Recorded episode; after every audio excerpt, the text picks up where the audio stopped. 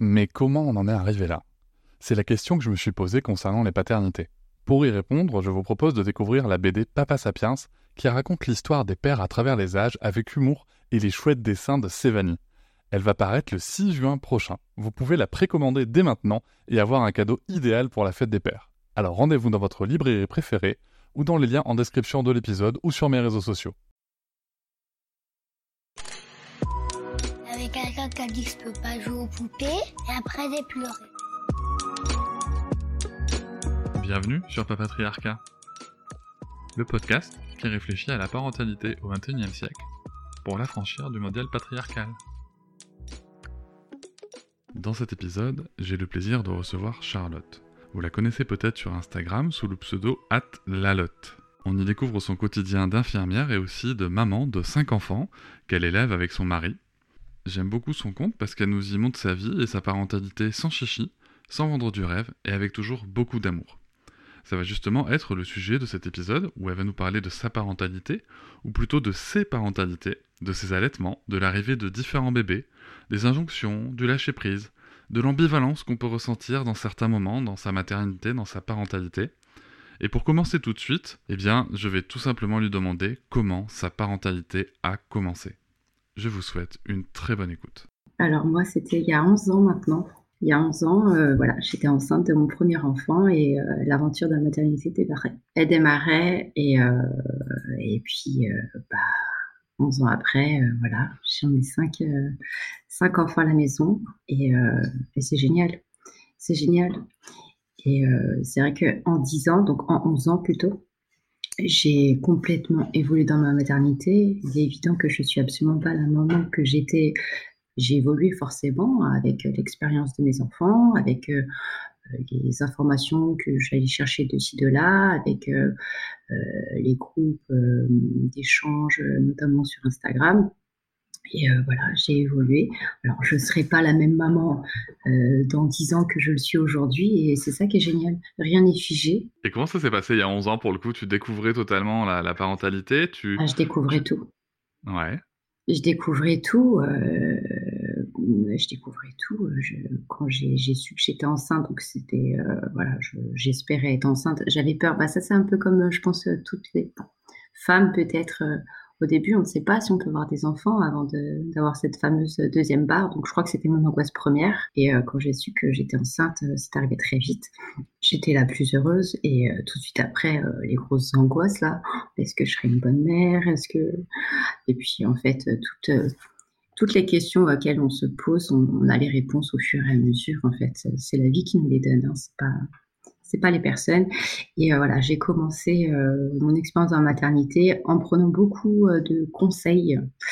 des conseils qui venaient à moi, je les demandais pas forcément, mais ils venaient à moi, de la famille, des amis, des voisins. Et voilà, j'ai commencé, j'ai commencé comme ça, en ayant absolument fait aucune recherche. Tu vois, j'étais pas dans les livres, j'étais pas pour moi. La maternité, c'était quelque chose bah, de, naturel et tout allait venir à moi euh, naturellement, spontanément. bon, pas du tout, mais bon. Et, et ouais. Qu'est-ce qui est venu spontanément alors? Quelque chose d'hyper basique, bateau, mais l'amour, l'amour que j'ai ressenti pour mon bébé, enfin, intra-utéro des premiers moments de la grossesse et bah, démultiplié évidemment à l'accouchement. Euh, qu'est-ce qui est venu naturellement? Écoute, l'accouchement. J'ai eu un accouchement euh, par voie basse, donc euh, voilà, c'est tout ce que j'espérais. Après, il n'y a pas grand-chose qui est venu naturellement. Hein. Ni l'allaitement. ah si, en fait, moi, elle a, elle a dormi tout de suite. Donc, toutes ces, ces problématiques qu'engendre la fatigue qu'engendre les réveils de bébé, tout ça, j'avoue ne pas avoir connu ça pour euh, ma première. La chance du débutant. Parce que c'est pas confirmé pour la suite. Et euh, j'étais pas du tout euh, dans le cododo, dans le portage, tout ce que je connais aujourd'hui. c'était c'était pas quelque chose qu'il fallait faire parce qu'on me l'avait dit par exemple. Tu vois, le cododo, oh non, ne fais jamais ça. Non, non, là tu, tu, tu, tu te mets dans un truc, tu t'en sortiras plus jamais.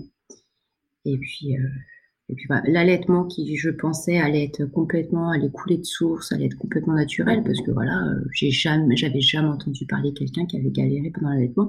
La seule chose que je pouvais entendre, c'était ah bah moi j'ai pas allaité parce que j'avais pas de lait, parce que mon lait n'était pas bon. Et puis alors moi j'ai ah bon ah bon?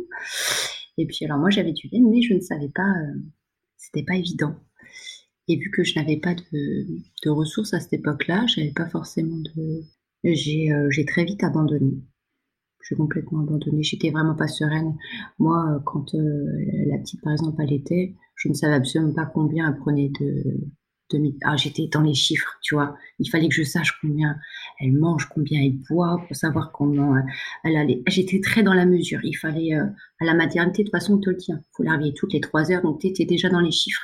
Toutes les trois heures, tu as une, une, feuille où tu dois cocher quand est-ce qu'elle fait pipi, caca, quand moi, je dis, oh là là, disons que c'est. Il faut noter, c'est des calculs. Et moi, euh, vu qu'elle avait un petit poids, donc voilà, elle n'était pas préma du tout, elle avait un petit poids. Donc il fallait que je fasse attention à ce qu'elle mange. Et moi, quand j'allaitais, j'étais pas sereine du tout, parce que je savais pas combien elle prenait. Donc j'ai vite pris un tire-lait. J'ai tiré mon lait pour savoir. Euh, et je mettais dans un biberon pour savoir euh, vraiment la quantité qu'elle prenait.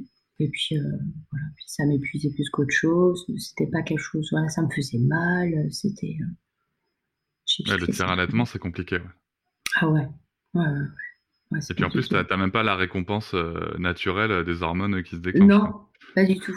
Donc, euh, tu vois, moi, c'était plus contraignant qu'autre chose. Hmm. Et ça, c'était il y a 11 maintenant, je te dirais, mais ouais, il y a 11 ans. Alors, c'est pas si vieux, finalement. Et maintenant, quand je regarde ce que j'ai fait il y a 11 ans, je me dis, oh la punaise, j'aurais dû quand même me secouer un petit peu. bon, c'était comme ça, on apprend. Tout à fait. C'était 11 ans, il n'y avait pas les mêmes ressources, il n'y avait pas la même le même accès aux ressources non plus. Et puis, euh, et puis je pense que de toute façon, quand on devient parent, euh, c'est un petit peu tous, tous et toutes pareil. Quoi. On, fait, on fait comme on peut avec son main. Mais j'ai tout, pour le coup, j'ai toujours, même voilà, si j'ai fait, j'ai toujours fait au mieux. Tu vois, à chaque fois, je, je, je, pensais faire au mieux. Et donc, j'ai fait au mieux à ce moment-là, tu vois j'ai fait au mieux. Donc, euh, je ne suis pas quelqu'un qui va regarder euh, euh, mes premiers pas de maman en me disant oh, j'aurais pas dû faire ça ou je me, me sens pas coupable d'avoir fait ça, pas du tout, parce que ma fille, elle a été aimée, élevée, elle a, tout eu. Elle a tout eu, donc, parce que ça, c'est des questions qui reviennent beaucoup? Ouais. Est-ce que je culpabilise pas, par exemple, d'avoir allaité longuement mes deux derniers enfants, les avoir portés, avoir pris un congé parental, chose que je n'avais pas pris pour mes, autres enfants. Moi, je finissais mon congé maternité, je retournais au travail. Et non, je culpabilise pas, parce qu'encore une fois, j'ai fait avec, euh, j'ai fait au mieux de, ce que je pensais sur le moment et que personne n'en a pâti. Ben oui, mais c'est exactement ça. Ce que je retiens aussi de ce que tu dis, c'est l'amour et, la bienveillance. on, va oser dire ce mot euh, qui n'est pas un grand mot, euh, et, et, la bienveillance qu'il y a tout autour de ça, et, comme quoi on peut très bien euh, parler d'amour et de bienveillance sans forcément parler de, de cododo, de, de maternage proximal, évidemment. évidemment. C'est certes, c'est un, c'est un, le maternage proximal, c'est une pratique qui, qui, a, qui, a, ses intérêts, mais qui, qui n'empêche pas les sentiments d'amour et de, et de bienveillance de se développer. Il n'y a pas de comment dire de, course ou de euh, voilà, je suis de matage proximal, tu n'en fais pas, euh, tu, ah es moins. Tu vois ce que je veux dire? Il n'y a pas a pas d'échelle de de la mère parfaite. Exactement, exactement. Non, ça, et ça, c'est ce qu'il faut aussi un peu déconstruire parce qu'à un moment sur les réseaux, c'était beaucoup ça, hein, tu sais. Il y a beaucoup, euh, c'était un peu de l'escalade. alors moi, je fais ça, puis j'ai rajouté ça. Et euh, je peux comprendre que, euh, que certains parents puissent se sentir perdus avec toutes les informations qu'il y a à droite à gauche. Donc, euh, autant moi, j'en avais pas, mais maintenant, j'ai l'impression que on balance tout et puis on, fait, on prêche un peu pour sa paroisse, alors que moi, pas du tout. C'est loin de moi cette idée du tout. Moi, c'est un cheminement que j'ai fait, moi, en tant que Charlotte. voilà, j'ai, voilà, j'ai voulu essayer ça, ça m'a convenu, j'ai persisté. Il y a des choses qui m'ont plus convenu, j'ai arrêté. Et tu vois, tu jauges en fait. C'est ça, tu jauges, tu prends ce qu'il y a à prendre et euh, il faut pas se forcer, il faut pas dire bah tiens, euh, tout le monde fait ça. Euh, parce qu'il y a des fois, ça semble être peut-être à la mode, où on en parle, avant on n'en parlait pas. non, ça, il faut vraiment faire comme on le sent, et si on ne se sent pas, tu vois, je vais reprendre l'exemple de, de Marie Little Bumbao, qui n'a pas choisi de faire la DME parce qu'elle ne se sentait pas, j'ai trouvé ça génial. Il faut des personnes, voilà, qui disent, ben non, mais moi, je, je me sens pas sécure, je le fais pas. Moi, à un moment donné, je le sentais pas, je le sais pas. C'est exactement ça, faut penser à apprendre. Et ça, c'est quelque chose, souvent, je trouve qu'on oublie. Euh, là, c'est un peu bon, c'est un peu le pro de, l'humain qui parle, mais euh, c'est justement quelles ressources sont, sont, disponibles dans la personne. Tu vois, tu prends l'exemple de Marie et de la DME. Bah, la ressource euh, pour qu'elle se sente en sécurité pour le faire, ça, ça, c'est pas là. Donc, il faut même pas le faire. Ça n'empêchera pas que l'enfant sera aimé et ça bien sûr ça n'empêchera pas plein de choses.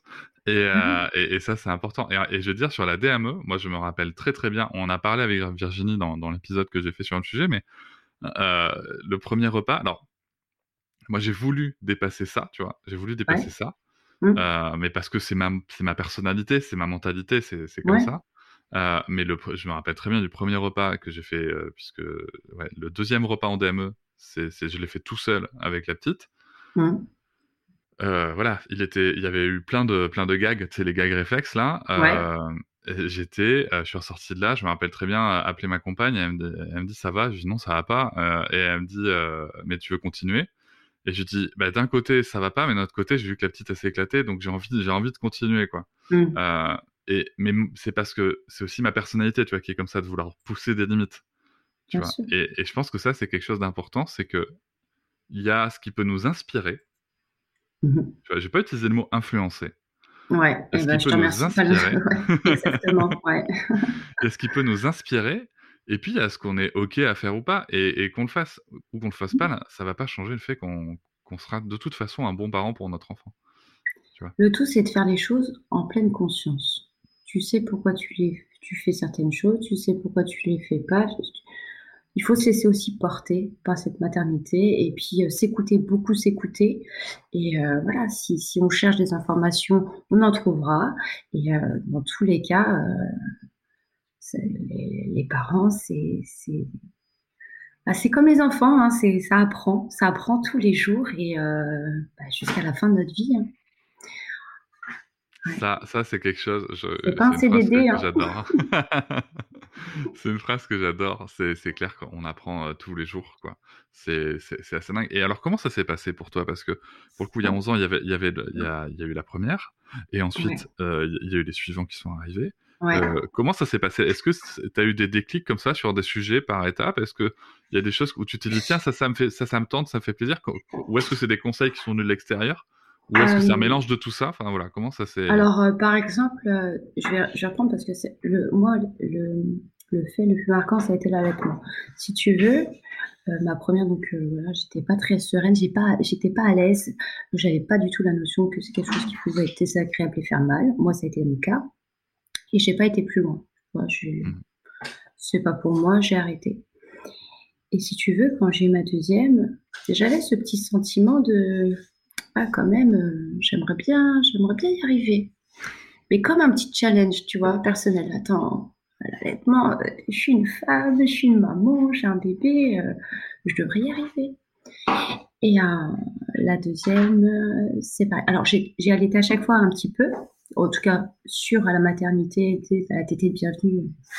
Et puis, à la maison, j'ai continué, mais à chaque fois, il y a eu quelques petites petites embûches qui ont fait que ça a mis à mal mon allaitement. Par exemple, ma deuxième, euh, elle prenait pas de poids à la sortie de la maternité, elle prenait pas de poids. Et elle est très très bien, mais elle prenait pas de poids. Et euh, alors moi tout de suite, si elle prend pas de poids, c'est que je nourris mal. C'était voilà, il n'y avait pas d'autre solution vu qu'il n'y avait pas d'autres soucis et je l'allaitais exclusivement. Donc, euh, et je me suis dit, je vais la passer au mix. Je vais continuer à allaiter, mais à côté de ça, je vais faire des biberons. La sage-femme passe, elle prend pas de poids. Je dis, punaise, pourtant elle prend bien ses biberons, je comprends pas. Allez hop, j'arrête l'allaitement et je la passe qu'au biberon. Et là, elle prend pas de poids. Et euh, ouais, et donc là, euh, donc euh, je, pars un peu dans le tourbillon de ma fille a quelque chose, je ne sais pas ce qu'elle a, donc euh, si tu veux l'allaitement reste complètement à côté. Moi ce que je veux c'est savoir ce qu'elle a, donc je l'emmène euh, à l'hôpital. en disant mais ils vont me jeter quoi. Ma fille elle a 15 jours, elle est pas malade. La seule chose qu'elle fait c'est de ne pas prendre de poids. Enfin voilà, j'ai l'impression d'y aller pour rien. Je me rappelle d'être arrivée en m'excusant des formations professionnelles, tu vois. Et euh, je dis, je suis désolée, mais je sais pas ce que je dois faire. Et en fait, très vite, ils voient qu'elle a une pyélonéphrite. En fait, elle a une infection du rein. Et c'est euh, un des signes, un des rares signes euh, non visibles, parce que si la sage-femme n'avait pas insisté pour venir à la maison et la peser, je l'aurais jamais vu. Et parce que j'avais, refusé la sage-femme, j'avais fait croire que à la sortie de la maternité pour pour sortir plus vite que j'allais prendre une sage-femme. En fait, j'ai appelé devant l'équipe et en fait, quand je suis arrivée à la maison, je l'ai annulé bah oui, euh, forcément, j'avais un enfant, je savais quoi faire. Vraiment, euh, euh, à l'époque, des fois, bah ouais, c'est comme ça. Et en fait, cette sage-femme, elle a insisté. J'avais trouvé, je me dis, donc, elle, abuse, elle me force et tout. Et j'ai dit oui. Et en fait, grâce à elle, parce que un bébé qui ne prend pas de poids, tu ne vois pas à l'œil nu. Hein. Tu ne vois pas ah du tout à l'œil nu. Et en fait, elle a été hospitalisée 15 jours. 15 jours, ah donc 15 jours où j'ai mon allaitement, j'ai pas eu la force de, le redémarrer. Tu vois, on m'a bien fait comprendre que si je n'étais pas venue, euh, la petite. Euh, et là, hein. j'ai pris une grosse claque, ouais. Ouais, une grosse claque. Et du coup, euh, quand je suis tombée enceinte de mon troisième, je dis ok, lui, lui je l'allaiterai et je lâcherai pas. Gros challenge. Et euh, pas de bol pour moi. j'ai été euh, déclenchée à J plus 5. Et euh, gros, gros, gros choc post-traumatique. Ça s'est très, très, très, très mal passé. Ça a été une horreur. Et si tu veux, j'ai eu des complications jusqu'à un mois post-partum. Et où la douleur horrible. Euh, je ne pouvais pas m'occuper de mon bébé. On va dire pendant un mois, j'ai très très peu pu euh, m'occuper de, mon fils. Et euh, du coup, bah, l'allaitement, pareil. Hein. je crois que j'ai dû tout donner pendant, allez, je, serais incapable de dire.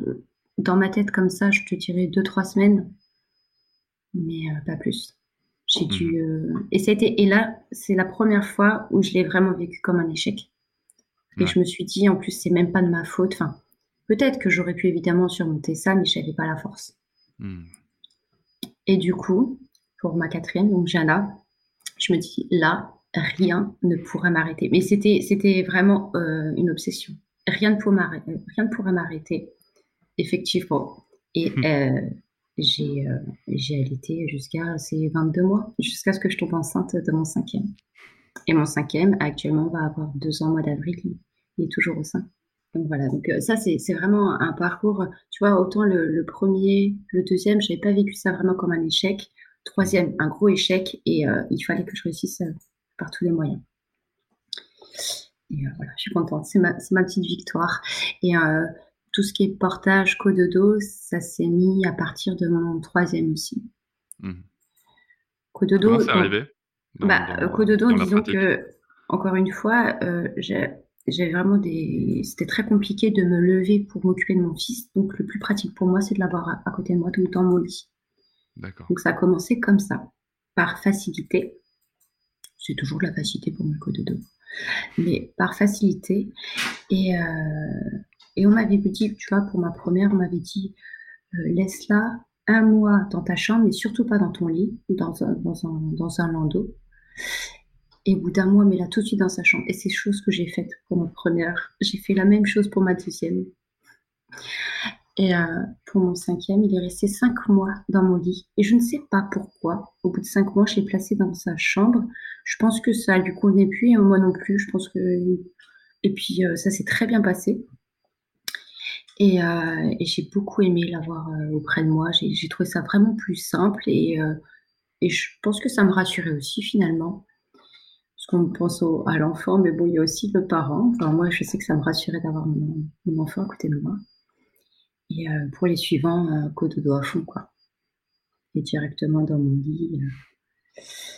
Euh, et puis le portage, le portage, ça s'est fait parce que j'avais des, personnes autour de moi, notamment ma cousine, qui était à fond dans le portage, que je la voyais, et ça me donnait envie. mais en me disant, mais de toute façon, moi, je sais pas faire les nœuds, je serai nulle, il va tomber, ça va être super dangereux. Puis, puis c'est, enfin, voilà, moi, comme ça, de, de faire des nœuds dans du tissu, je me disais, non, premièrement, j'y arriverai pas et je trouve pas ça très sécuritaire. Enfin, voilà, tu sais. Et je trouvais ça génial chez les autres. Et puis à un moment, elle m'avait envoyé une écharpe en me disant, bah tiens, ton cadeau, euh, essaye, je vais te montrer, machin. Alors au début, j'étais un petit peu gauche, tu vois, c'était un peu château branlant. Et euh, j'ai vite trouvé l'intérêt. J'avais les mains libres, j'avais mon bébé sur moi. Et, et, les sensations, enfin, j'ai tout de suite, alors pas tout de suite, c'est pas vrai, mais au fur et à mesure que je, que je tentais euh, les mises, mises en portage, j'ai adoré, quoi. Et au jour d'aujourd'hui, je me dis, mais comment j'ai fait? Comment j'ai fait avec les autres? Je, te jure. Et ça, sur le portage, c'est la grande question que je me pose, moi, tu vois, parce que euh, moi, j'avais pris un petit congé parental euh, euh, à l'arrivée de ma fille. Et, et c'est vrai que si tu veux, ben, pour le coup, toutes les tâches ménagères du quotidien, tu les fais en mm. portant, mm. avec tes deux bras libres. Ouais. Et en plus, ça te permet de sortir, en tout cas pour ma fille, ça m'a permis de sortir le fameux combo aspirateur-portage qui était, euh, qui était magique. Ah, ça c'est radical ça. Tu vois, c'est un classique. Et en fait, je me disais, en fait, je me suis toujours demandé, tu vois, je me suis pas demandé euh, pourquoi je portais, je me suis mmh. toujours demandé, mais comment ils font les autres pour faire leur ménage, quoi? Comment ils font? À tel point, ça doit être chiant, tu vois. Ouais, euh, ouais, ouais. Non, mais c'est vrai, c'est vraiment des questions que je me suis Pour sortir, tu vois, t'as pas mmh. besoin de sortir avec un matériel ah ouais, t'as juste un morceau de tissu, t'as ton enfant, puis alors quand t'allaites, je te raconte pas, t'as même pas de bille, t'as même... Eh, tu vas comme ça? non mais ça c'est vrai que tu vois par exemple, aller à la plage euh, avec un gosse, alors parce que nous j'habite à Bordeaux, donc euh, la plage n'est pas très très loin, mais aller à la plage euh, avec l'allaitement et, le portage, c'est clair que tu, tu, tu, pars léger quoi, tu vois. Et ça c'est c'est vrai que c'est une mmh. révolution. Et est-ce que, est-ce que toi, pour le coup, c'est vraiment quelque chose en termes de, vraiment niveau, tu vois, pratique, hein, pragmatique. Euh, est-ce que entre ce que tu as connu avec tes, tes, deux premiers et, euh, et justement l'arrivée un petit peu de l'allaitement, du portage, tu vois, est-ce que niveau euh, vie pratique, c'est quelque chose qui, a, qui t'a aidé dans ta vie de, de, mère, surtout qu'en plus tu avais d'autres enfants à, gérer à côté maintenant ah bah oui, euh, oui, alors au niveau euh, pratique, logistique, enfin, je me suis rendu compte qu'il y a énormément de choses dont je n'avais pas besoin en fait finalement. Mmh Parce qu'au début, tu fais des listes de maternité, tu dis alors il me faut un chaud biberon, il me faut un stérilisateur, je te jure, j'avais tout ça. Hein. Et euh, je crois que j'ai jamais stérilisé, enfin petit au début mes biberons, mais après j'ai très vite lâché l'affaire. Et puis après ah non, j'ai eu énormément de choses. J'ai eu un parc. J'ai eu un parc. Je mettais ma fille dans le parc. Euh, euh, je peux même pas dire que c'était pour la mettre en sécurité de mes autres enfants. Je n'en avais pas d'autres. Donc, euh, tu vois, c'était vraiment, euh, je la mettais dans le parc. Mais parce que j'ai toujours, tu sais, moi, la vision que j'avais des parents, c'est la nôtre, c'est celle de, mes parents, c'est celle de, bah, de l'autre génération. Et moi, on a toujours eu des parcs, tu vois, et moi, je trouve ça génial. Enfin, les enfants s'éclatent hein, dans les parcs. Mais ça prenait une place. J'avais, j'étais dans un petit appartement, ça prenait une place monstre. Dedans, j'accumulais les jouets. Euh, et, euh, donc ça, je l'ai, vite, euh, je vite enlevé. J'ai eu un, comment ça s'appelle? Un, un Yupala, un trotteur. Ah oui. J'ai eu ça. Mais bien sûr, mais parce que. C'est quelque chose que j'avais demandé, et c'était sur la liste. Euh, le premier porte-bébé, je te montre même pas le, ce que, ce que j'avais eu. Mais, euh, mais pareil, mais à chaque fois, j'ai fait les choses euh, en mon âme et conscience. C'était des choses. et au jour d'aujourd'hui, bah, tu vois, j'en ai plus. Alors, premièrement, ça me prend beaucoup moins de place. et puis, je, je m'aperçois que j'en ai pas besoin. J'en ai pas besoin, j'ai besoin de très peu de choses finalement. Non, mais complètement. Euh, alors, par contre, j'ai toujours, j'ai, toujours une poussette, parce que ça a toujours été très pratique. Moi, comme tu dis, j'ai cinq enfants, donc en fait, euh, mon bébé, on va dire que la priorité, c'est le, plus petit, c'est vrai que je le porte en écharpe, mais le plus grand, entre guillemets, qui n'était pas très très grand, euh, je le mettais en poussette quand c'est très pratique aussi, hein, quand je devais faire des, petites balades et tout ça. bon, j'ai une belle poussette d'ailleurs. Je ne l'ai pas beaucoup utilisée, mais Et puis mes autres enfants adoraient, parce que c'est aussi un peu frustrant pour eux, tu sais, ils voulaient tellement pousser leur petit frère ou leur petite sœur tu sais, pendant les balades, c'était c'était sympa aussi. Ça, c'est vrai que c'est quelque chose qui doit être chouette de voir les plus grands s'occuper des plus petits, tu vois. C'est ah ouais. c'est vraiment quelque chose, moi, que, que, que j'apprécie de voir dans les, dans, dans, les fratries de, de, nos amis, et, notamment ceux quand il y a des, des, enfants qui ont, tu vois, 8, 9, 10, 11 ans, tu vois, qui sont en âge de, de, vraiment prendre en charge presque certaines tâches. ouais, ouais. C'est quelque chose d'assez beau à regarder, je pense. Ah, c'est... Ah, plus d'une fois, j'ai les larmes aux yeux, hein, en disant... Ah, maman, je vais, je vais le faire dormir. Ou alors, euh, des fois, je, la, elle va prendre le petit, puis elle va l'habiller. Elle regarde comment je l'ai mis. J'ai mis son petit t-shirt, il est trop comme ça. Et, et ouais, des fois, ils vont spontanément dire euh, Tu viens, on va aller prendre le bain. Alors, lui, tout content d'aller prendre le bain avec eux. Et ouais, c'est. Tu te dis Ouais, ok, c'est moi qui ai fait ça. c'est ouais, super beau. Après, euh, attention, hein, il y a des chamailleries, euh, ça reste des enfants. Il ne faut, pas croire que chez moi, c'est c'est Walnut Grove, tu sais, c'est pas les Ingalls. Hein. ça, justement, c'est un sujet qui me, qui me, qui me questionne, parce que nous, nous pour l'instant, on n'a qu'un seul enfant. Et, euh, et c'est vrai que, tu vois, on se parlait tout à l'heure de, très brièvement de, bienveillance. Mm. Et, euh, et de ce que je constate, euh, c'est que les principes, entre guillemets, de la bienveillance, euh, alors, pour, des, pour des parents qui pourraient se mettre des idéaux extrêmement élevés, par exemple, mmh. euh, ce sont des choses qui volent assez vite en éclat, notamment quand, quand l'enfant va grandir et va atteindre un âge un petit peu où il va savoir s'opposer de manière un petit peu plus conséquente, et aussi à l'arrivée de la, des fratries, quoi. C'est le moment où un petit peu on peut se confronter à, à une certaine réalité des, relations humaines. Euh, comment est-ce que toi, tu, tu l'as vécu, euh, cette arrivée de, de, de, petits frères, de petites sœurs Comment ça s'est passé? Par rapport à mes enfants? Comment ils l'ont vécu eux? Euh, Écoute, donc, on va dire, donc, ma première, quand elle a eu sa petite sœur, je, je tombe enceinte, ma grande avait 7 mois. Donc, en fait, j'ai eu deux bébés à la ah, maison. Ah ouais Ouais. Ah ouais. Et c'est pas euh, ni un retour de couche, ni un non, je voulais euh, de rapprocher. Et quand je pense que c'était conscient et tout ça, je dis mais à quel moment je me suis dit que ça allait être faisable? Je sais pas. Et euh, du coup, et puis donc ils ont qu'un 17 mois d'écart, 16 mois et demi quoi. Et donc voilà, j'avais deux bébés à la maison. Donc si tu veux, ça a été c'était speed parce que ah voilà, c'est une organisation euh, pas simple. Alors, ce qui était moins simple, c'était plutôt ma grossesse dans le sens où j'en avais une qui marchait toujours pas. J'étais enceinte, j'étais avec la fatigue, les nausées, les machins. T'occuper d'un bébé, c'est hard. Et puis après, euh, donc voilà, les, ma grande a compris qu'elle avait une petite sœur, mais bon, ça restait tout mignon, tout ça. Après, quand euh, ils ont leur petit frère, elles étaient comme des folles. Bah, parce que c'est un petit frère en plus, elle connaissait que les filles. Donc euh, c'était, euh, elle était super contente. Actuellement, là, pendant que je te parle, ma fille me regarde en me regardant. si tu étais contente quand ton frère est arrivé, j'ai les vidéos. du coup. Et après, par contre, euh, ce qui s'est un tout petit peu plus compliqué, c'est quand je suis tombée enceinte de ma quatrième.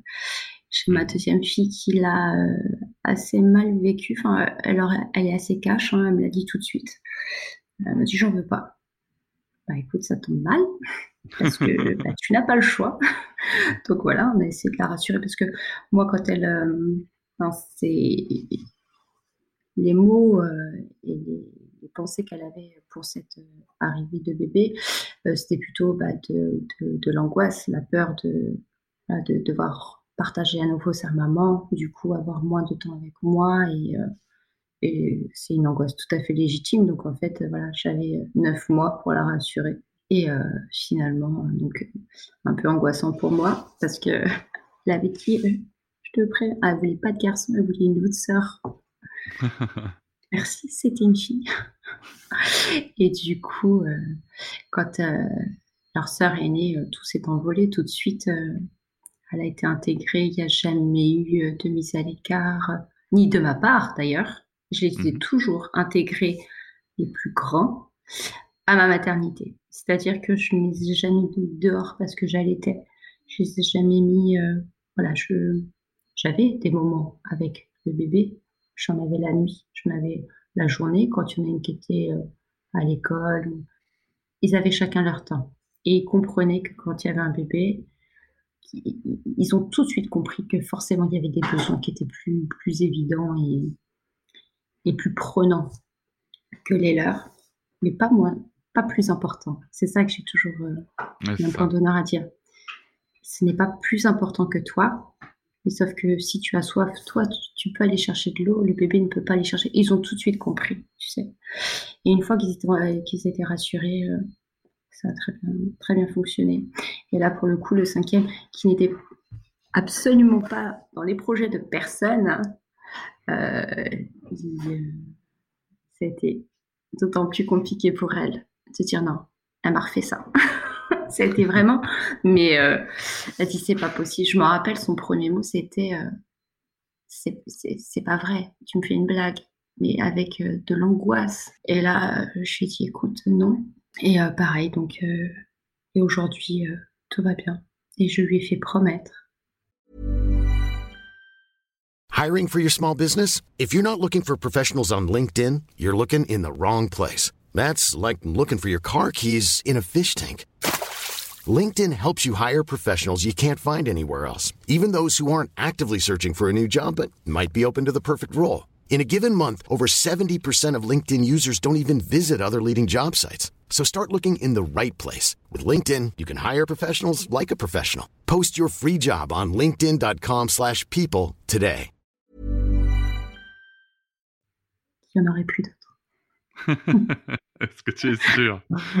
Oui, oui, oui, oui. Ouais, ouais. ouais, ouais. Non, mais c'est euh, ça qui est, euh, qui, qui est, qui est beau, c'est de voir arriver ses enfants dans la famille, de, de, de voir les liens aussi qui peuvent se, se tisser, tu vois, Ouais. que ce soit plus ou moins compliqué. Ils ont des liens différents chacun. Ils ont Mhm. vraiment. euh, les deux grandes sont très, très, très, très proches. Très pro- D'ailleurs, elles dorment ensemble. Ils ont chacun leur chambre, mais en fait, elles dorment dans la même chambre, parfois dans le même lit. Et euh, il faut qu'elles soient tout le temps ensemble. Vraiment. Et, euh, après, les autres, c'est un peu comme des groupes, ça se greffe. Après, ouais, t'es plus, plus ma sœur. Et puis, c'est euh, ouais, c'est beau. C'est Et comment tu fais, toi, niveau patience? Parce que on n'est pas, on pas sur Instagram, on sait que. Ouais. euh, alors, de- enfin, quand je dis ça, on n'est pas sur Instagram. Je, je tiens à souligner que, que ton compte ne vend pas du rêve, euh, clairement. Mm. C'est c'est Mm. vraiment juste pour l'expression. Oui, bien Euh, sûr. on- on n'est pas sur dans la perfection voulue par Instagram. Euh, Non. Et je comment ça se passe défends. niveau, euh, niveau patience et niveau euh, énergie, quoi? Parce que ça a l'air. euh, Enfin, moi, je, moi, veux, je m'imagine ça comme un Un quoi, tu vois. Ouais, voilà, ouais. Alors moi, ce que je dis à chaque fois, c'est que j'ai cinq enfants, j'ai pas cinq bébés, tu vois. ouais. Donc en fait, euh, il y a des, j'ai, quand même des enfants qui sont assez autonomes, euh, donc qui ont toujours besoin de moi évidemment. Donc je suis toujours là, mais euh, j'ai quand même une grosse part d'autonomie chez mes enfants. Et euh, euh, je, ma patience, comme je pense tout à chacun, a ses limites. Et euh, je ne suis pas maître zen. Et euh, oui, je suis une maman euh, qui... alors, je pourrais me trouver mille et une raisons. hein. La fatigue, le temps, la pluie, enfin, tu sais, mille et une raisons. Mais je suis une maman qui va perdre patience, qui va crier euh, parce que, je ne sais pas, parce que ça fait dix fois que je demande de mettre ses chaussures, ou ça fait dix fois que je marche sur le même jouet que j'ai posé dans l'escalier en espérant que quelqu'un monte sans, le, sans enjamber la marche. Et voilà, non, c'est... Et puis tout de suite après, bah voilà, c'est quelque chose de ponctuel, ça redescend, euh, on va passer à autre chose, et puis... euh, Franchement. Non, non, je... Forcément, c'est... Et puis les enfants, euh, c'est pareil, hein. euh. C'est vrai que je, suis quelqu'un qui... qui a appris... euh, plus ça va, moins je, je, m'énerve, on va dire, parce que avant, je prenais un petit peu, tout était grave. En fait, si euh, ma table n'était pas débarrassée, euh, tu vois, une fois que le petit déjeuner était, euh, c'était, c'était grave. Euh, si la chambre n'était pas rangée, ah, c'était grave. Enfin, quand je te dis c'était grave, c'était c'est quelque chose qu'il fallait que ça soit fait. Mmh. Alors que maintenant, non, c'est bon, c'est pas, c'est pas grave. Et c'est vrai que j'arrive vraiment à ce fameux lâcher prise. Euh, alors de temps en temps, ça, évidemment, c'est pas tout le temps, mais de plus en plus, j'arrive à avoir ce lâcher prise et ça fait du bien à tout le monde. Parce que, ouais, non, c'est pas grave, en fait, c'est pas grave. La table, si elle n'est pas débarrassée, euh, c'est bon, je sais pas, un chronomètre, elle sera débarrassée, c'est, c'est pas grave. Et cette phrase de c'est pas grave, ça m'a, ça m'a un peu sauvé dans mon, tu vois, dans, dans mon mental, quoi, dans ma, dans ma santé mentale, on va dire. Parce que très vite, tu peux, euh, tu peux devenir euh, exécrable et puis euh, ne plus vivre de bons moments, en fait. Ça peut être très pesant d'être mère, d'autant plus mère au foyer. Alors moi, j'étais, tu sais, j'étais deux ans en congé parental. C'est difficile. Hein. Je pense que peu de gens qui ne le vivent pas peuvent s'imaginer à quel point c'est difficile de rester à la maison, de refaire toujours les mêmes gestes et puis de pas forcément, moi à un moment donné c'était ça, je me, sentais, je me sentais plus euh, forcément utile, voilà, j'étais, je faisais mes tâches comme ça. Et, euh, mais euh, ouais, ouais, sais pas grave, ça m'a, ça m'a, ça m'a beaucoup aidé.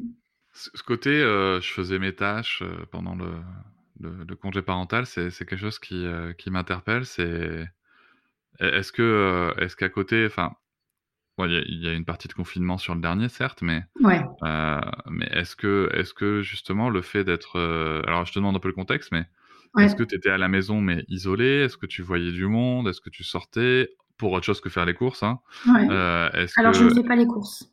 D'accord. C'est mon mari qui les fait. Très bien. Mmh. comme moi d'ailleurs. Et euh, bah, est-ce que tu sortais pour le coup, pour, euh, pour, euh, pour prendre l'air, pour voir du monde? Est-ce que parce que voilà, je te demande ça parce que l'isolement c'est apparemment un gros sujet qui pose problème pour, pour les personnes qui restent au foyer. pendant mon dernier congé parental, donc je t'ai dit j'ai pris à peu près deux ans, je me suis sentie seule. Mmh. Mais je, je, me suis sentie seule. Alors je suis sortie quelques fois. Je ne sors pas outrance, hein, euh, mais je suis sortie quelques fois. Mais ça restait très ponctuel. Et, euh, mais sinon, ouais, je me sentais euh, très seule. Vraiment, ce, manque de lien social a été à certains moments très difficile à vivre. Mais toujours en mesurant la chance que j'avais de pouvoir justement avoir ce congé parental y avoir le droit d'y avoir accès. Et donc, si tu veux, moi, je suis le genre de personne qui, quand je trouve que chez moi, ça va pas, par exemple, je, vraiment, hein, des fois, j'avais des. Alors, j'étais pas en dépression du tout, mais j'avais des états euh, là, de down, quoi, euh, où ça allait pas. Mais je ne savais pas forcément l'expliquer. Surtout, je, je me sentais absolument pas légitime de me plaindre, tu vois. Je me dis, attends, c'est bon, c'est pas parce que. Euh, entre guillemets, on ne me calcule plus, bah, mes collègues continuent leur travail. Elles parlent, on a un groupe WhatsApp, donc ils parlaient entre eux des, trucs qui se passaient. moi, je ne les vivais pas, donc euh, tu vois, je ne le vivais pas, terriblement. Mais euh, voilà, c'est quelque chose que, je gardais pour moi. Et ouais, j'ai très mal vécu à un moment donné. Mais à côté de ça, hop, je, me suis eu la chance, j'avais mon fils avec moi, j'avais le temps pour, euh, pour mes enfants, j'étais vraiment à 100% avec eux. Et euh, ce qui me sauvait, entre guillemets, c'est que j'avais une deadline, je savais que j'allais reprendre mon activité professionnelle, je, je, savais, donc il fallait que je, absolument que je mesure la chance que j'avais et que je profite à fond de ce laps de temps parce que c'était quelque chose qui n'allait pas perdurer. Donc, euh, mais, il fallait tenir. Il fallait tenir, ouais. Et je sais, aujourd'hui, je peux le dire, je pense que je sais que euh, je ne pourrais pas, je ne suis pas de celles qui, qui pourraient euh, rester, euh, tu vois, j'aurais pas pu lâcher mon travail et rester à la maison tout le temps.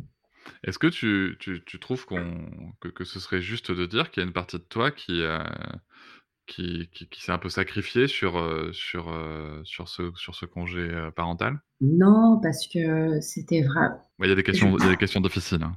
Non, mais ouais, non, mais je, je, alors un sacrifice, ouais. En fait, ça, je me suis absolument, alors ça a été vraiment un vrai choix de ma part. Euh, ça a été un vrai choix de ma part, euh, évidemment. Alors, quand je te parle d'un vrai choix de ma part, à chaque fois, hein, euh, j'en parle avec mon mari. Hein, c'est, des, discussions qu'on a euh, en amont. Euh, je lui dis voilà, j'aimerais m'arrêter. bah oui, il n'y a pas de problème. Ah bah j'aimerais aussi reprendre le travail. T'es sûr? Enfin, voilà, c'est des discussions qu'on a ensemble. Donc à chaque fois, c'est moi qui ai été décisionnaire. Et, et oui, alors je veux pas que euh, on comprenne que j'ai regretté m'arrêter deux ans et m'occuper de mon fils parce que ça n'a rien à voir. Hein. C'est pas le fait de m'occuper de mon fils hein, qui, m'a évidemment qui m'a perturbée, mais euh, c'est euh, j'ai l'impression d'être enfermée, voilà, et dans un rôle et j'avais du mal à m'en sortir. C'est très particulier en fait, et c'est vraiment propre à chacun. C'est pas toutes les mères au foyer qui pensent comme ça ou qui le vivent comme ça, Dieu merci. Mais euh, ouais, il fallait que je reprenne une activité, il fallait que je voie du monde, il fallait que je sorte. Euh. mais quand je dis je sorte, c'est pas forcément aller euh, bouger sur le dance floor, hein, non. C'est ne serait-ce que voilà d'aller au travail, d'aller d'être dans ma voiture toute seule dans ma voiture. Je sais que les premiers moments où, je sortais sans enfant et que j'étais dans ma voiture, mais alors cette sensation de liberté qui me, qui me parcourait, je pouvais mettre euh, le son, euh, je, c'était... Euh, et encore une fois, je, vraiment, je, je précise, hein, ça n'a rien à voir. j'ai pas envie qu'on me dise, ah oui, c'est comme ça, t'as qu'à pas faire d'enfant. non, ça n'a rien à voir c'est pas ça, c'est pas ne pas de m'occuper de mon fils, c'est le, le après effectivement le contexte qui s'est greffé, le contexte du confinement, ça a été très très particulier et très pesant, très mais pour tout le monde. Hein. Et euh, encore aujourd'hui, hein, le contexte fait que c'est assez particulier. Tout à fait. Après, tu vois, le, sur le sujet de de, de, se plaindre ou pas se plaindre, encore une fois, c'est parce que je, je, reste. Il y a deux choses. Le premier point, c'est que je, mais je te remercie d'avoir prononcé cette phrase de, dire je veux pas, je voudrais pas qu'on dise c'est ton choix, euh, donc tu ne dois pas te plaindre, donc euh, donc tout doit être merveilleux, parce que mmh. c'est de ce que je lis par rapport à, la maternité, parce que moi je n'ai pas vécu de maternité, mais de ce que j'ai lu mmh. euh, et notamment sur des comptes militants, c'est un petit peu ce qui est attendu des mères quoi. T'as fait le choix de rester chez toi, ben, très bien, tu dois pas te plaindre.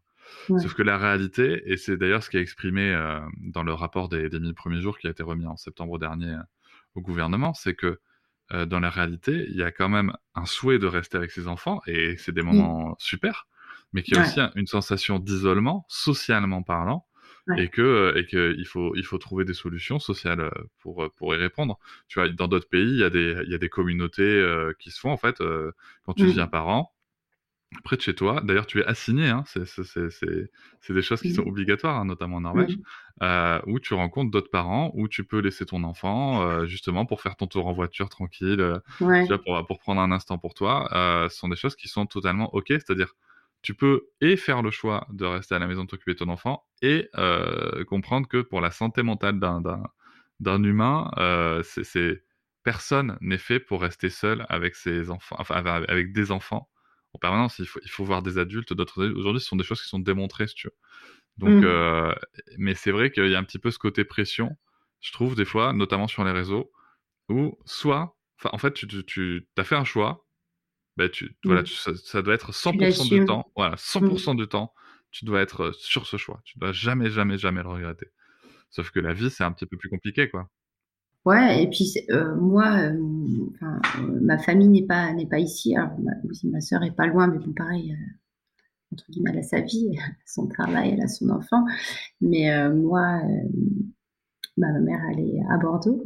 donc du coup, tu sais, voilà, j'avais pas de famille proche qui pouvait vraiment venir. Et puis, je sais pas si tu as suivi un petit peu, mais bon, ça n'a pas été deux ans. j'ai vécu un deuil. Oui. Voilà. Pendant ces deux ans, j'ai perdu mon papa. Mmh. Et plus, euh, tu vois, après, ça a été compliqué pour tout, en fait. Tout s'est enchaîné. Et puis après, il y a eu le Covid, les confinements et, et forcément c'est pas, tu vois, c'est c'est une période, c'est dur parce que c'est hyper euh, hyper ambivalent, tu vois, ça a été une merveilleuse période parce que en 2019, je suis mon fils, je me suis occupée de lui et euh, j'ai adoré ça, tu vois. Et à côté de ça, ça a été aussi la pire des périodes de ma vie, donc c'est hyper ambivalent. Et euh, je me suis sentie euh, hyper isolée. Et, autant quand j'avais remarqué ça, attends, je cherche mes noms, avec. et mes sauts de grossesse, c'est vrai que tu vois, quand, quand, quand, tu es enceinte, il y a beaucoup de monde autour de toi, tu vois, notamment pour les, pour les premières fois. Tu as beaucoup de monde autour de toi. À la naissance, c'est pareil, tu as beaucoup de monde autour de toi. Et puis à un moment donné, quand tu as accouché, quand tout le monde a vu le bébé finalement, tu te retrouves avec ton bébé et l'intérêt qu'on avait pour toi, il s'en va et, et c'est tu ça c'est un peu le creux de la vague. Il y a des fois, tu te sens un petit peu seul, alors que c'est là que tu aurais besoin finalement de, voir des gens et euh, peut-être pas forcément tout de suite quand tu as accouché, tu vois. Et euh, si tu veux, moi, pour euh, ma dernière grossesse, j'ai l'impression que bah, a encore un enfant, il n'y a rien de nouveau, donc beaucoup moins intéressant. Alors, je ne disais pas que j'étais intéressante du tout, mais là, pour le coup, j'ai ressenti que beaucoup plus de solitude que j'en ai pour, euh, pour les autres. Mmh. Et la solitude, c'est quelque chose de, très dur à vivre quand même. Ouais. Et puis, euh, je pense que c'est pas quelque chose que, que je montre beaucoup parce que parce que c'est vrai que quand, quand je montre, j'aime bien montrer, euh, tu vois, souriante, bah, comme, comme, comme, tu vois un petit peu sur les réseaux la solitude, c'est quelque chose qui. Je, pense que c'est la chose qui me fait le plus flipper au monde. D'accord. C'est vraiment ma hantise et c'est la chose qui, qui, me. Qui, me. Ouais, c'est mon angoisse, quoi. C'est mon angoisse, c'est ma phobie, c'est d'être seule. Alors, euh, à côté de ça, je suis pas non plus la personne qui va prendre son téléphone pour appeler ou pour envoyer des messages. Ou... Voilà, mais, euh, mais ouais, je me suis sentie euh, hyper seule. Et encore une fois, je vais revenir deux secondes sur, euh, sur l'annonce du décès de mon papa. si tu veux, là, tout de suite, effectivement, les gens prennent leur téléphone, tu reçois du monde et, et, et, ça te fait du bien. Et à un moment, bah, tout le monde repart. Et tu te retrouves encore plus seul tu as plein d'idées, de trucs qui, te viennent en tête et tu es, vraiment toute seule et tu as peur d'embêter les gens. Moi, je sais que moi, je, n'ai pas envie de. J'ai l'impression d'embêter les gens avec mes, problèmes et puis je suis pas la seule à avoir des problèmes. Je veux dire, j'ai pas envie de rajouter des problèmes aux autres, donc en fait, je garde tout pour moi et euh, je me renferme dans cette solitude. En fait, c'est un peu, bah, c'est un peu un cercle vicieux plus tu te sens seul, plus tu t'isoles. Plus tu t'isoles, ben, moins forcément les gens, euh, tu es, un peu hermétique, même si euh, tu rêverais que quelqu'un arrive et, euh, et te comprenne, mais c'est, ça s'est pas passé comme ça et que voilà, j'ai eu beaucoup de monde d'un coup et tout le monde est parti. Sauf que moi, j'étais encore là avec ma peine, tu vois, et ça continue encore au jour d'aujourd'hui. Mais mais il n'y a plus personne. Et, euh, et là, c'est pour ça qu'il a fallu que, que, je reprenne le travail parce que, parce que moi, je, voilà, j'aide, je, je, suis là pour quelque chose. Les gens te remercient pour ce que tu fais. C'est bête, hein. Mais rien que ça, merci, quoi. Ça te fait du bien. Et tu vois des gens, tu vois du monde. Et euh, moi, j'ai besoin de ça. Je rappelle que tu es, que tu es infirmière? Oui. C'est vrai que pour le coup, c'est un, un, métier où tu, tu sens ton utilité au quotidien vis-à-vis des, il y a des gens où, tu es très entouré aussi, parce que tu travailles en équipe. Oui. oui. Parce que moi, de ce que je comprends de ce que tu dis, c'est que justement, cette activité, c'est professionnelle, donc à l'extérieur du foyer, c'est aussi ce qui permet de. de... C'est aussi quelque chose de ressourçant, quoi. Je, m'imagine bien que c'est pas, c'est pas un métier facile. Oui, mais, euh, mais, oui, non, mais, tu, fais du bien, quoi. Ouais, exactement. Exactement. Je, quand j'y vais, j'y vais jamais recule. Je, suis- je, suis- je suis contente d'y aller. euh, je, je suis aussi contente de, de finir, hein, rentrer chez moi. Mais euh, non, non, c'est quelque chose qui, dont j'ai besoin et euh, qui est euh, aujourd'hui essentiel, qui fait partie de ma vie et je peux pas, je peux pas, je peux pas m'en passer, quoi. Ça contribue à ton équilibre pour le coup. Ah, complètement. Ouais. Complètement. Complètement. Et je pense que voilà, quand je pense que j'avais ce- cette espèce de déséquilibre, j'ai j'ai pas su à chaque fois trouver mon équilibre quand, quand j'avais pas euh, j'avais mon activité en suspens. Ouais. Bah, c'est vrai que deux ans, deux ans de congé parental, c'est c'est c'est beau, euh, mais c'est vrai que selon, selon le contexte et puis avec le contexte que tu as connu, c'est c'est Oui. clairement euh, Ouais, pas évident. Pas. Ça me laisse un peu un goût amer. Ouais. c'est c'est pas évident, mais Mm. Mais c'est vrai que ce sont des épreuves de, de la vie qui sont euh, qui, qui sont rudes quoi. Ouais. Le, le- le- je te remercie d'avoir raconté ça et, et tenu ce propos parce que je pense que c'est c'est des propos qui vont résonner euh, chez beaucoup de mères euh, Mm. de, de, de ce que j'ai lu, entendu et compris. Et euh, je fais toujours attention parce que moi j'ai pas connu la maternité, donc euh, tu vois, je, je- j'ai j'ai un rapport euh, qui est qui est différent. Donc, euh, mais euh, mais c'est vrai que c'est quelque chose qu'on retrouve beaucoup. le, ce que tu évoquais sur sur le fait que toute l'attention est portée sur nous pendant pendant neuf mois, notamment les Mm. premières grossesses, Ouais. et tout à coup tout s'arrête quoi. Et, et ça, ça c'est c'est très dur, c'est c'est un vrai creux de la vague, c'est clair. Et je- on va, on, va, on va changer de sujet pour le coup, on va passer à, à une autre question. Et ton mari, lui, Oui. Oui. que- comment, il, comment il a vécu tout ça? Ces cinq enfants Notamment celui qui a fait pop alors qu'il était qu'on savait pas qu'il allait arriver. Ah oui, ça fait un vrai pop, ouais, comme tu dis. euh, ouais, je pense que ni lui ni moi n'étions prêts. Lui, beaucoup moins que moi, dans le sens où, bah, forcément, c'était moi qui étais enceinte, donc euh, tout de suite, il y a, y a- y a quelque chose qui se fait tout instantanément. On a, on a, on a moins le temps de réfléchir parce que, enfin, pour moi, il n'y avait pas, avait pas à réfléchir. Le bébé était là, il était là. Et c'était, c'était autre chose. C'était, euh, oui, mais quand enfin, voilà, des questions. euh, et euh, là, à un moment donné, ça a été un petit peu tendu parce que moi, ça me faisait peur qu'il se pose toutes ces questions. Je, je comprenais pas que, que pour, pour le coup, on n'aille plus dans le même sens. Et ça a été, ça n'a pas été évident. Je pense que pour lui, il a fallu qu'il digère un petit peu la chose. Et puis, euh, quand on y pense maintenant, on se dit, alors lui, il me certifie que, mais jamais, j'étais contente tout de suite, non? Et, euh, et du coup, ouais, tout, c'était, euh, une grossesse que j'ai très bien vécue. Une fois que, donc, je pense que c'était le premier mois qui était un peu compliqué, à attends, il qu'on s'organise, voilà, c'est comment on va faire. euh, on était, on était vraiment pas prêts.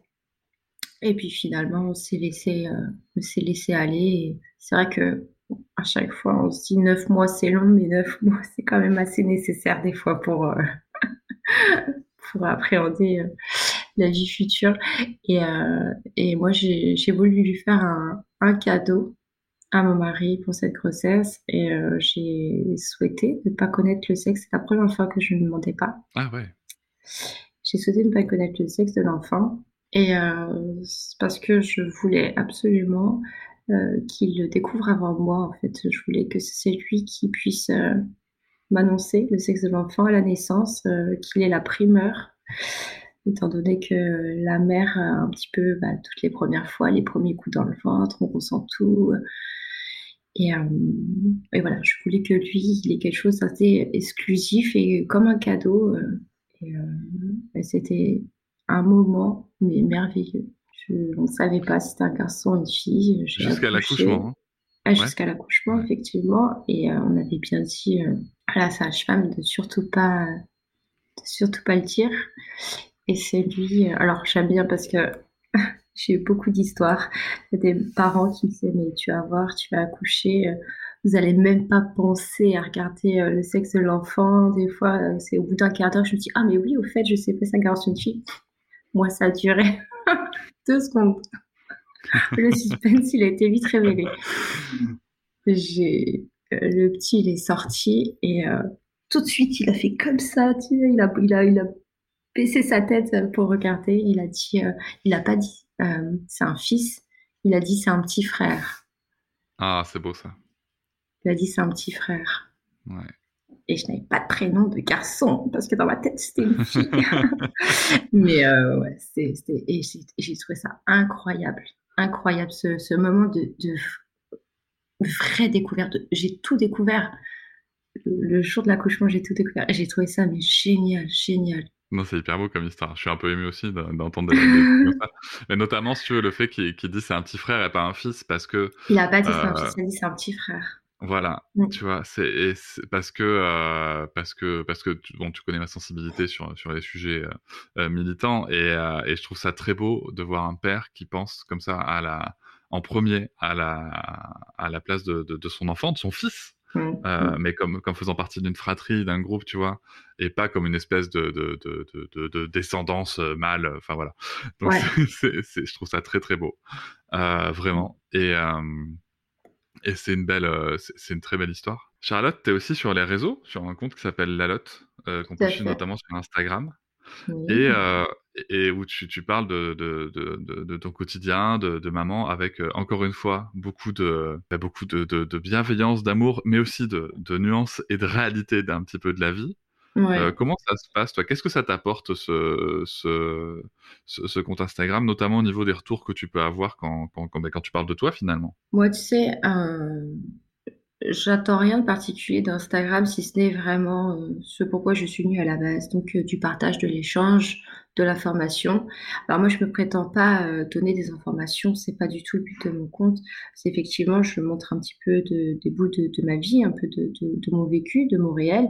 Euh, je vais parler de, choses qui me sont arrivées, euh, voilà, pour pouvoir donner peut-être des conseils sur ce que moi j'ai vécu et pourquoi pas aider les gens. Et ma plus belle récompense, c'est vraiment quand les gens m'envoient des messages pour me dire ah, tu, me fais déculpabiliser, merci, euh, je me sens moins seule. Et, euh, et c'est là que je me dis, mais c'est quand même assez hallucinant euh, que, les personnes aient besoin d'entendre des histoires complètement banales, qui vivent eux-mêmes à la maison, qui vivent exactement la même émotion que moi à ce moment-là, et se disent ok, je suis pas toute seule, donc forcément, euh, je suis pas nulle, euh, ah, je n'ai pas besoin de culpabiliser parce que parce que regarde, elle aussi, elle le vit, mais en fait, on est des centaines, des milliers, et euh, Pourtant, ce que je raconte, c'est pas incroyable, tu vois. Je, je donne pas de, tips, je, je, donne absolument aucune potion magique, recette miracle. Euh, non, je, raconte juste une émotion, un moment de vie, quelque chose que j'ai vécu, et tout de suite, euh, les gens, certaines personnes se sentent mieux, et je me dis waouh. Alors, je ne sais pas pourquoi notre cerveau se, conditionne à penser que, forcément on est, moins bien que le voisin ou, la maman de l'école, euh, tu vois, qui fait euh, les goûters maison tous les jours. On n'est pas moins bien, mais on a l'impression que tout roule beaucoup mieux chez les autres, que tout est beaucoup plus fluide, que tout est merveilleux et que chez nous, rien ne va. Et non, en fait. Il y a forcément des choses bien qui, t'arrivent, des choses moins bien, et c'est le cas de chez tout le monde. Et euh, de devoir le, dire en direct ou euh, face cam pour que les gens euh, puissent se déculpabiliser, eh ben, bah, bah, je continuerai. Voilà, tant que ça fera du bien aux gens et que ça me fera du bien aussi, hein, parce que c'est du donnant-donnant, c'est ça l'échange, c'est ça le partage, eh ben, je continuerai. Et je me dirais que je servirai au moins à quelque chose, même avec, euh, en étant la plus ordinaire possible. Voilà, on peut faire euh, des choses euh, extraordinaires. Ah ben merci d'avoir merci d'avoir dit ça. Je pense que c'est c'est important de le souligner. Mm. Et ça me fait penser à un autre truc. Euh, je crois qu'il n'y a pas longtemps, d'ailleurs, tu as fait une mise au point où, où tu as amené une réflexion justement sur le fait d'être, d'utiliser le mot influenceuse. Je vais te parler de moi, comment je le perçois. Mhm. J'ai l'impression que ça te met dans une case. Super euh, élégante, tu vois. Influenceuse, ça voudrait dire que moi je suis l'influenceuse et donc mon audience, c'est-à-dire que les personnes qui me suivent sont non seulement influençables, et ce sont mes influencés. je pense pas qu'il y ait une personne qui aimerait dire. Euh, euh, je, je, dis le nom de quelqu'un qui me suit en disant Ah oui, ça c'est mon influencé. T'imagines? C'est assez péjoratif. Et moi, ce, mot influenceuse, en tout cas en, ce qui me concerne, je ne souhaite pas être influenceuse. ou alors, nous le sommes tous.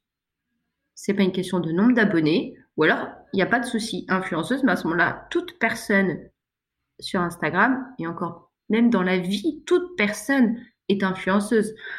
Mais je préfère être euh, inspirante. Non, je suis pas influenceuse. Je suis pas là pour influencer qui que ce soit. Et que ça soit euh, quand je parle, quand je raconte mes histoires, ou que ça soit euh, dans certaines collaborations ou partenariats, je ne suis absolument pas là pour faire ni de la vente, ni du chiffre, ni quoi que ce soit. Donc non, tant que les autres personnes ne seront pas les influencées, je ne serai pas l'influenceuse ni une influenceuse. Moi, tu m'inspires des danses avec ma fille, même si je même si je ah. les filme pas. Très bien. Très bien. Notamment un sujet que je traite. Qu'est-ce que toi, maman, aujourd'hui, 11 mm. ans après, 5 enfants, mm. après tout ce mm. que tu as vécu, qu'est-ce que tu aurais envie de te dire à toi il y a 11 ans? Écoute-toi, crois, crois en toi, t'es pas nul. Et, euh, et voilà, écoute-toi, fais-toi confiance un petit peu, ça te changera. Ouais. Ouais. Et je pense que je pourrais me dire aujourd'hui, aujourd'hui, aujourd'hui aussi, pardon. C'est Mais c'est vrai que j'ai, quand tu manques euh, d'expérience, parce que clairement t'en as pas, c'est vrai que tu, tu écoutes beaucoup et, euh, et tu dis pas forcément ils savent mieux que toi, alors que finalement, malgré que ton enfant, tu le découvres, même dans la première minute, dis-toi que es, tu, tu le connais mieux que quiconque. Tu, tu, le comprendras mieux que quiconque. Alors même si tu comprends pas un pleur, tu, tu, dis il a mangé, il a dormi, je comprends pas ce qu'il veut. C'est pas grave, c'est qu'il te veut toi. C'est voilà, écoute-toi, écoute ton enfant, écoute un peu moins les autres. Ah, j'apprécie beaucoup. Merci beaucoup, Charlotte. Je pense Merci, que là, Cédric. À bientôt. À bientôt. Je vous remercie de m'avoir écouté. Je vous invite à vous abonner et nous pouvons aussi nous retrouver sur Facebook, Instagram et sur le blog papatriarca.fr. À bientôt.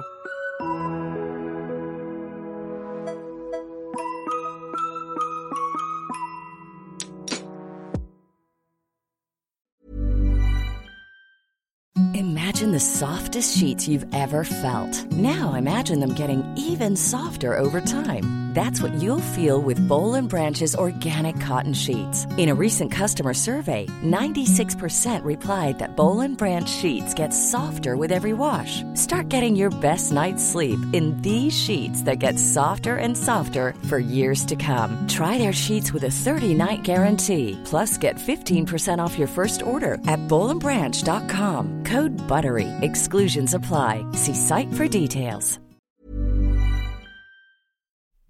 Hop, c'est encore moins. Si tu veux soutenir le podcast, tu peux aussi t'abonner à Papatriarca Plus et découvrir chaque semaine un épisode bonus en plus des 60 déjà disponibles. À découvrir sur tes applis de podcast comme Pocketcast, Castbox ou encore Apple Podcast. À très vite.